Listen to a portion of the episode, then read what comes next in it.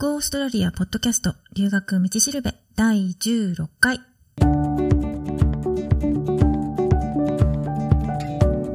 Go オーストラリアポッドキャストの留学道しるべは、オーストラリアも留学も初めてという人のためのポッドキャストで、留学のこと、英語のこと、現地での生活のこと、それから習慣の違いとか、オーストラリア留学に関するいろんなことについてパース在住の留学コンサルタントふみが伝えしていきますえ今日のトピックはオーストラリア英語はなまってるですこれはねあの一言で言うならイエスですね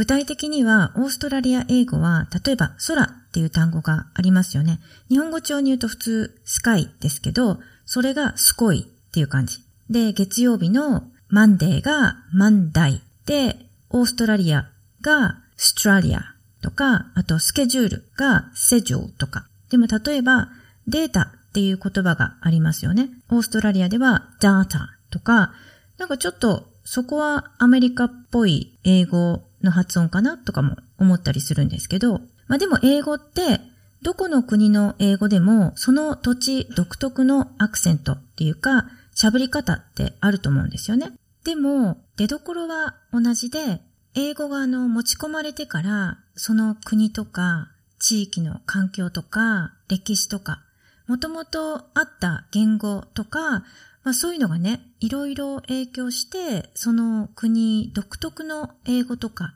語彙とか発音とかに変化してってるんですよね。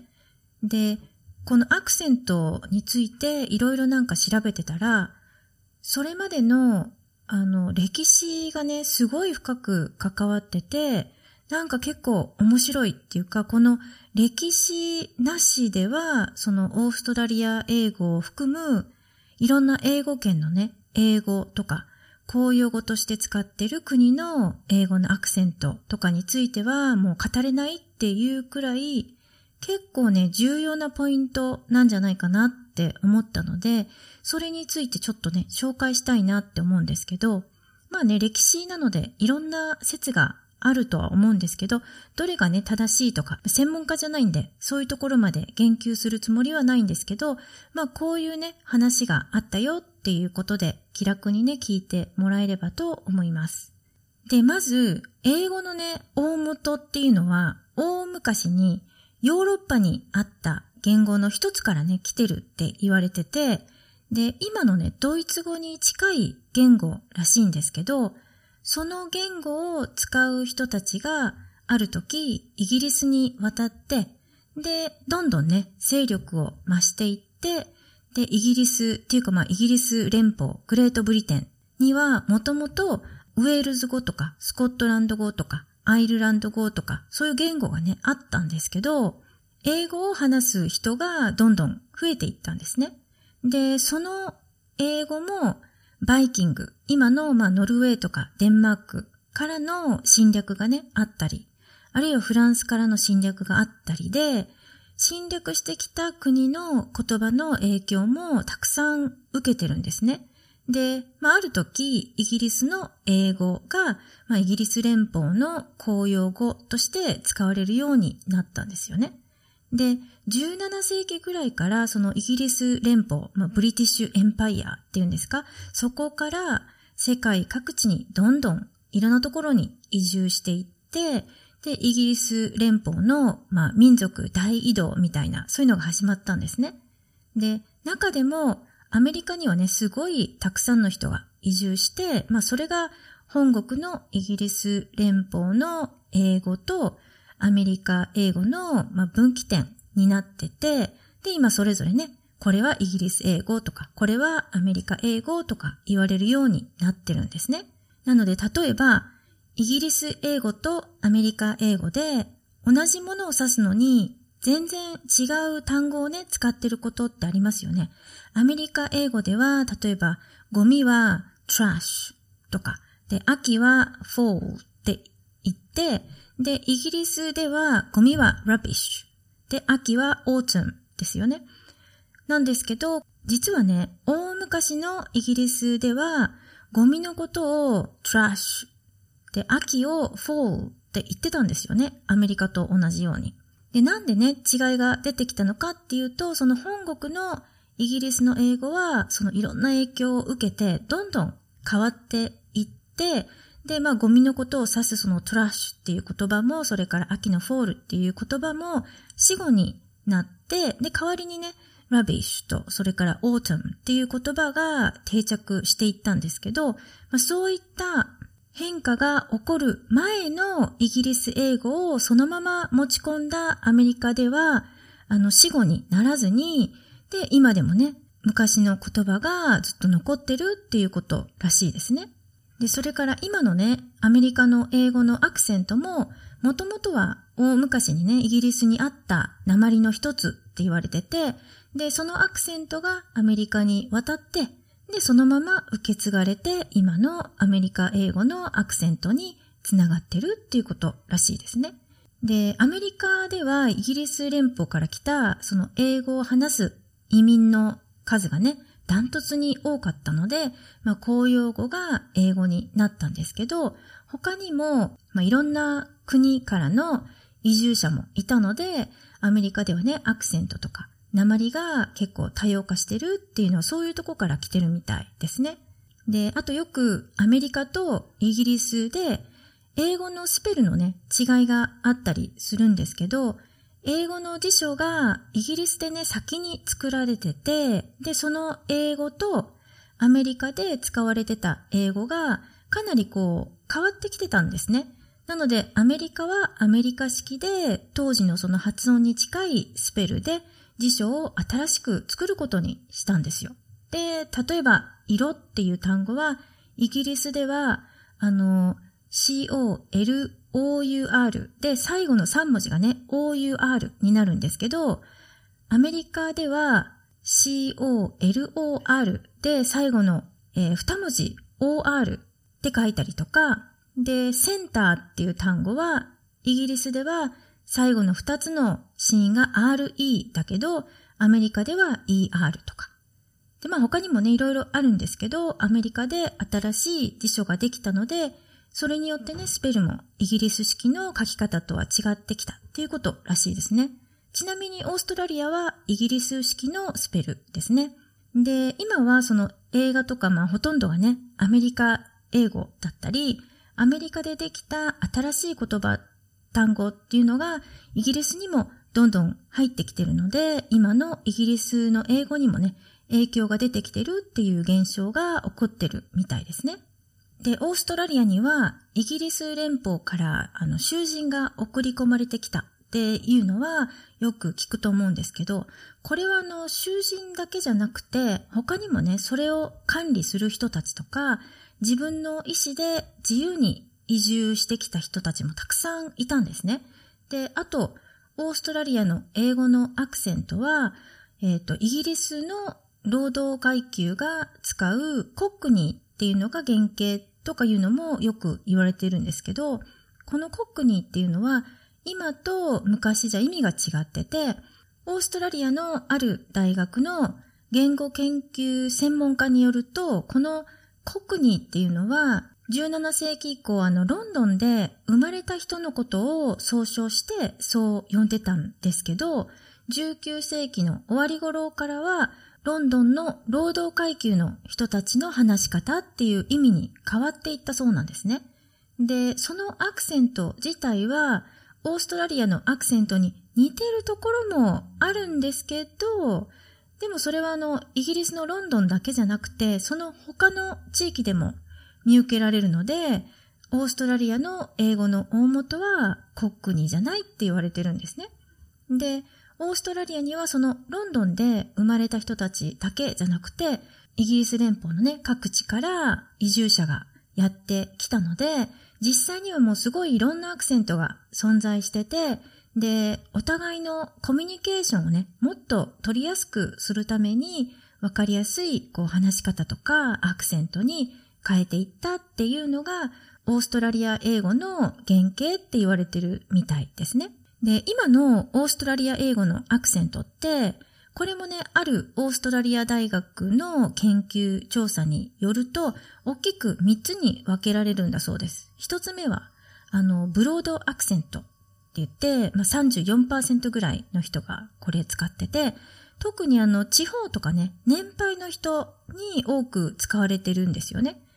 で、使う人はでも年々減ってきてて、例えばあの、オーストラリア英語のね、象徴として、ハローの代わりに、good day, good day って言ってよく聞くんですけどね、これはね、地方とか、もう結構年配の人とかはね、使ってると思うんですけど、都心ではね、ほとんど聞いたことがないですね。で、二つ目は、イギリス英語の RP、RP っていう標準英語に近い発音。これが11%なんですけど、これはあの、オーストラリアで一時期イギリスの標準英語を使うのがいいってされてた時のまあ名残で、今もそういうね、発音で話す人が多少残ってるっていう感じですね。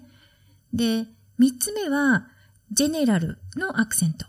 これ55%で、これはあの、最初に言ったブロードアクセントでも2番目に言ったイギリスの標準英語に近いアクセントでもない、そのまあ中間みたいな存在の発音で、今のオーストラリア、特にね若い人とか、あと都心に住んでる人とかはこのジェネラルの発音が多く使われてて、まあアクセント自体そんなにね強くないですね。で、今後はこのジェネラルのアクセントが一般的になるだろうって言われてるそうです。で、あとこういったね、アクセント以外で、英語が、えー、母国語の人たちが話す、まあ一般的なね、英語をスタンダードってしたら、あの、原住民のアボリジニの人たちが話す英語があったり、あと、英語を母国語としない人たちの話す英語っていうのがありますよね。で、日本人がね、英語を話す場合も、日本語の影響を受けた英語になることが多いので、その母国語の影響を受けた英語ってことになりますよね。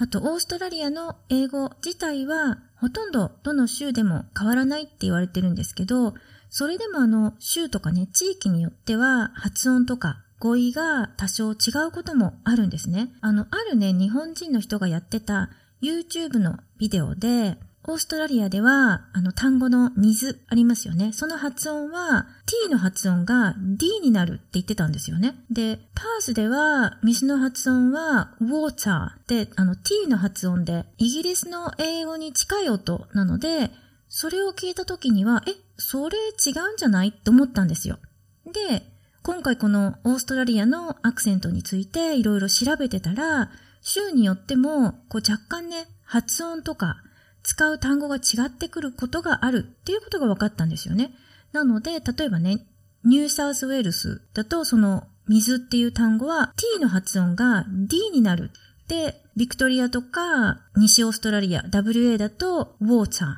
で、他には折れ線グラフのグラフってありますよね。で、シドニーだとグラフ。で、ちょっとそのラーってちょっと伸ばす感じなんですけど、ビクトリアだとグラフ。で、音がちょっと縮まるっていうか、他には、あの、水着のことをね、地域によっては、bathers とか、swimmers とか、cozies、togs って言ったり、あるいはその、家庭用のゴミ回収の大きいゴミ箱がありますよね。あれは、garbage bin とか、rubbish bin、それから dust bin とかね、地域によって呼び方が違ったりするらしいですね。なので、まあ発音はね、国によっても、あるいはその同じ国でも地域によってって違ってきたりすることもあるんですけど、まあ、でもね、語学学校で教わる英語っていうのは、まあ、その国の標準的な英語なので、英語教師の発音っていうのはもう誰でも聞きやすいと思います。で、あと、英語の先生はまあ、オーストラリアだからって言って、全部がね、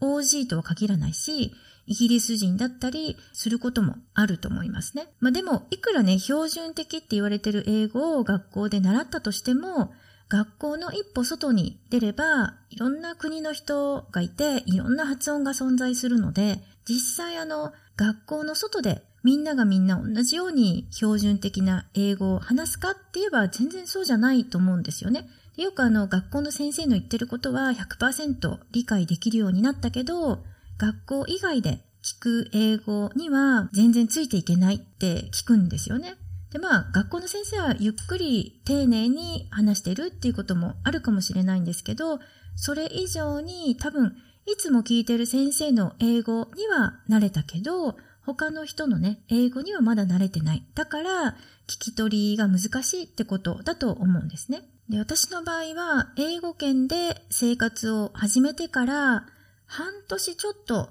経ったくらいの頃に、英語を聞くっていうことに、だいぶね、耳が慣れてきたかなって思うんですけど、その大昔にパースにいた時は、ずっとあの、同じロッジに泊まってて、で、そこにね、いつも掃除に来てくれるおばちゃんっていうかおばあちゃんっていうか、そういう人がいたんですね。で、いつもあの話しかけてきてくれてたんですけど、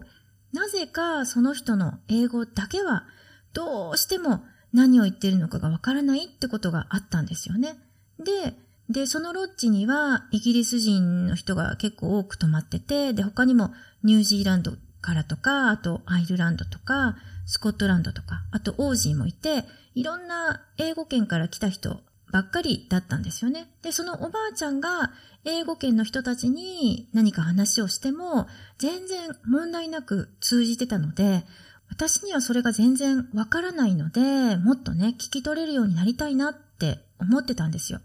で、それからパースを出て、まあ4ヶ月ぐらいラウンドして、またパースに戻ってきたんですけど、その時にまだそのおばちゃんがいて、で、おばちゃんが話してることっていうのが初めてね、理解できたんですよね。で、家族のこととか話してくれて、で、その時、そのおばちゃんがね、イタリア人だったっていうことを知ったんですよね。なので、普通の英語にはないイタリア語のかなり強いアクセントっていうか、まあ、鉛が入ってたんで、分かりにくかったんだっていうことに、あの、気がついたんですよ。なのでその時はね、なんかおばちゃんの英語が聞けるようになって、なんかすごい嬉しかったですよね。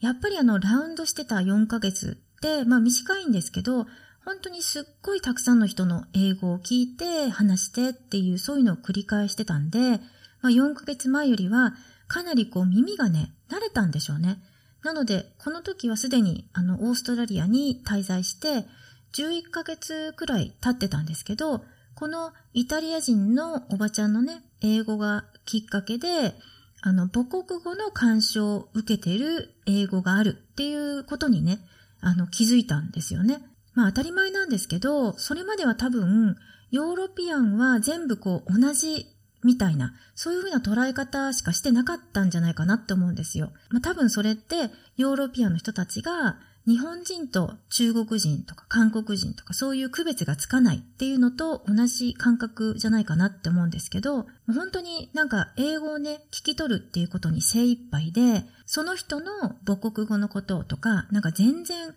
えてもみなかった、そんな気がしますね。なので、例えば日本人が英語を話すときも、イタリアのおばちゃんと同じぐらい、なんか日本語のね、音とかアクセントがすごく影響して、相手にとって聞きづらいんじゃないかなって思います。なので、一歩ね、学校の外に出れば、いろんな人がいて、いろんな英語のアクセントがあるので、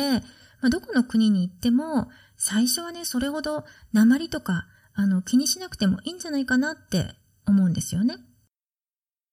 ということで、続きはまた次回なんですけど、今日はここでね、お知らせがあります。あの、Go オーストラリアポッドキャストに新しく English with Kimberly という英語のポッドキャストが仲間入りしました。イェーイで一応、英語力が中級以上の人を対象にしたミニレッスンなんですけど、まあ、言語としての英語がね、もっとわかるように、現役英語教師のキンバリーが、まあ、これまでにはこうないスタイルで、とりあえずは各種でね、お届けしていきます。で、ポッドキャストのスクリプトも一緒に載せてるので、まずはスクリプトなしで聞いてみて、で、わからなかった単語とか、拾えなかった音とか、そういうのはね、後で確認して、で、さらに理解を深めていくっていう感じで聞くといいんじゃないかなと思います。で、ポッドキャストの購読は、ホームページ goaustralia.biz からあるいは iTune で検索して購読できます。興味があったらね、登録して聞いてみてください。ではまた。